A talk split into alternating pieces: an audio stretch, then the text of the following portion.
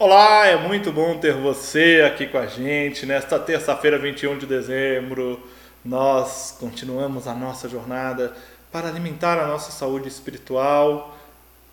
Hebreus capítulo 12, 14 a 29 diz assim: Esforcem-se para viver em paz com todos e procurem ter uma vida santa, sem a qual ninguém verá o Senhor.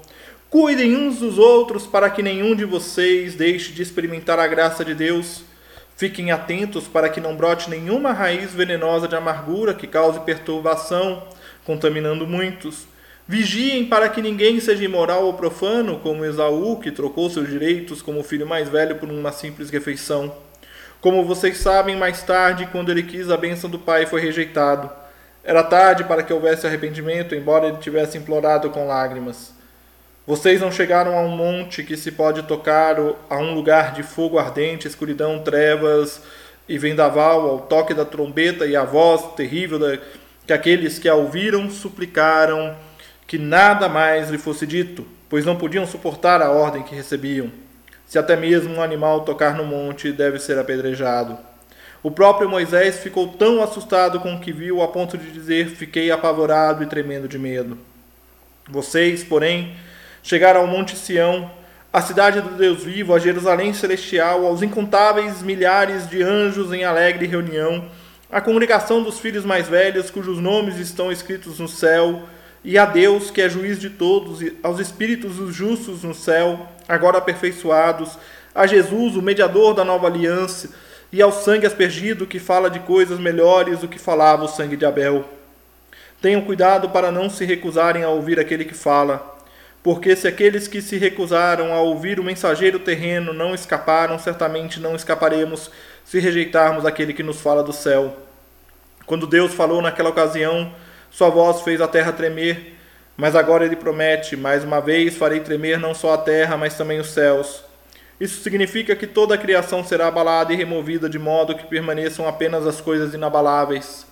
Uma vez que recebemos um reino inabalável, sejamos gratos e agradecidos e agrademos a Deus adorando-o com reverência e santo temor, porque nosso Deus é um fogo consumidor. Nós recebemos um reino inabalável.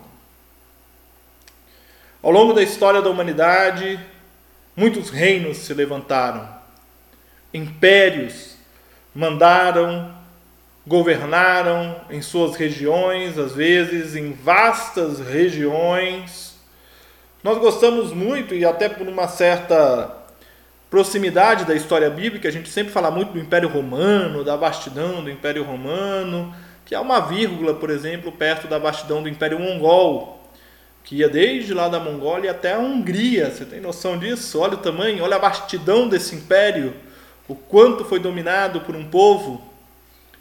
Começou lá com Gengis Khan, pois é. Só que estes reinos todos ruíram, acabaram. Todos eles.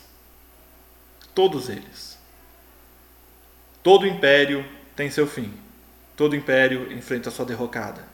É cíclico. Impérios se levantam, impérios são destruídos. No entanto, você e eu recebemos um reino que é inabalável o reino de Deus.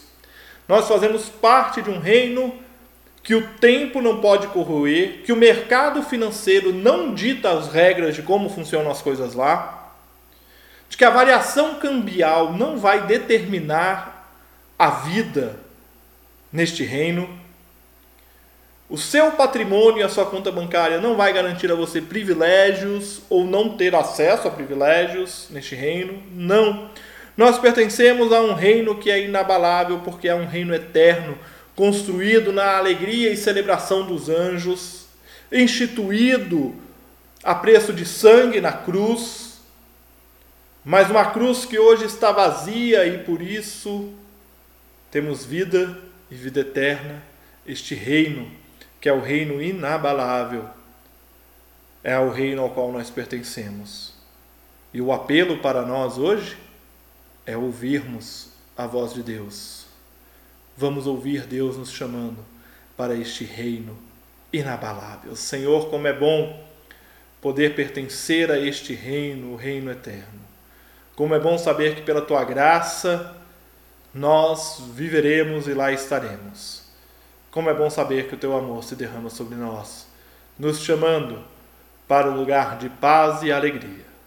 É em nome de Jesus que nós oramos agradecidos e que a graça do nosso Senhor e Salvador Jesus Cristo, o amor de Deus o Pai e a presença amiga e consoladora do Espírito Santo estejam com vocês, hoje e sempre. Amém e amém.